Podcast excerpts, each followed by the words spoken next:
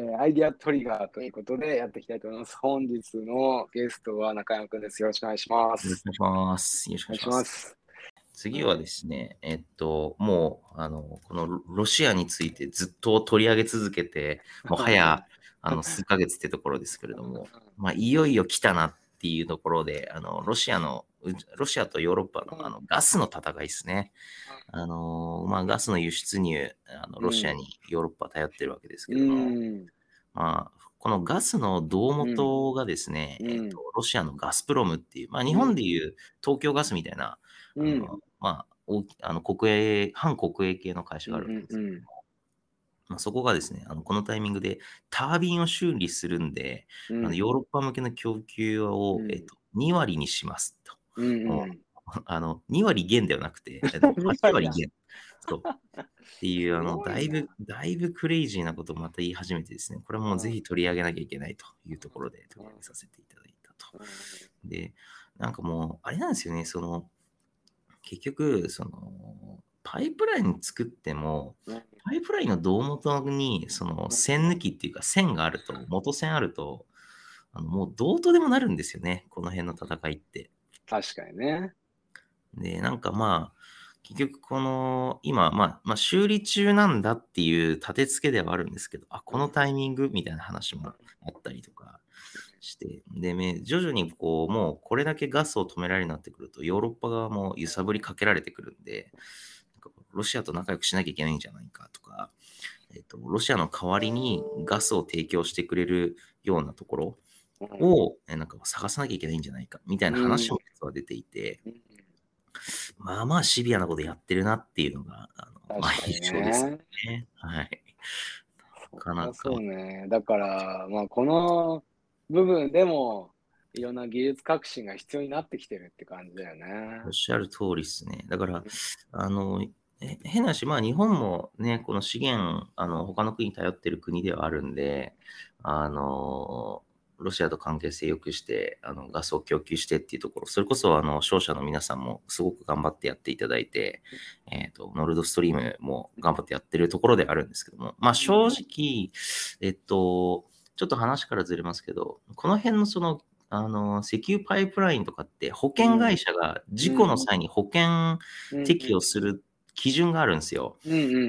で、えっと、ノルドストリームだったかな？は、うんえっと、ちょっとわかんないですけど、ロシロシアの、えっと、いわゆる例えば港から、うん。えっと、地中海こう抜けてみたいなところの港のルートを、うん。えっと、保険の適用外にこの間申請、指定したんですよ。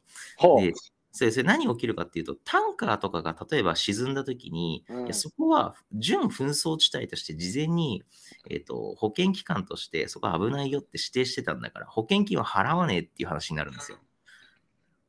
でそうなると、あの誰ももうロシアとの物運びがリスク持ってできない。ああ、なるほどみね。みたいな話は、もうすでにタンカーで起きてるんで、このパイプラインでも起きるだろうな。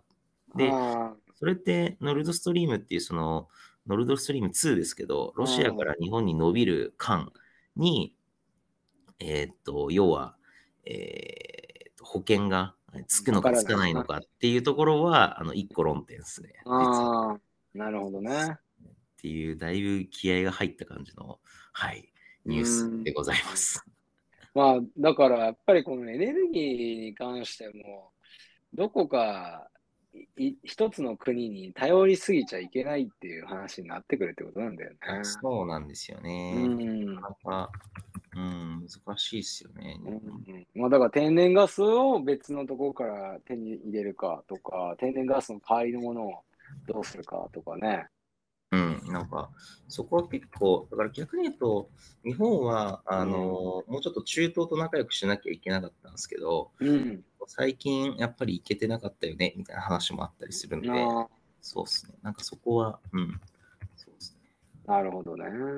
まあ、本当はその商社の皆さんが頑張ってる、そのサハリンのところですね、ロシアから日本に伸びるところのサハリンのところ、はいはいまあ、そこがうまくいけばと思ったんですけど、ちょっと胴元がこういうプレーをしてくるとですね、なかなか読めないもうね、無理ですよね。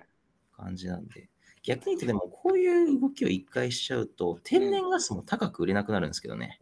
ああ、確かにね。そうなんですよ。危ないんで、あの、とてもじゃないですけど、安定供給として売れないんですよ。あー確かに確かに。うん。確かにね。じゃあ、やっぱり違う。